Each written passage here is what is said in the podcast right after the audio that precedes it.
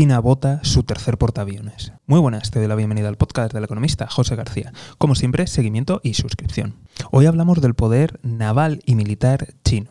Y es que verás, acaba de empezar a navegar su tercer portaaviones. Esto no significa que el buque esté a punto, sino simplemente que están haciendo pruebas y que aproximadamente en un periodo de 2 a 5 años estaría terminado. Cuando esto ocurra, China se convertirá en la única nación en tener tres portaaviones.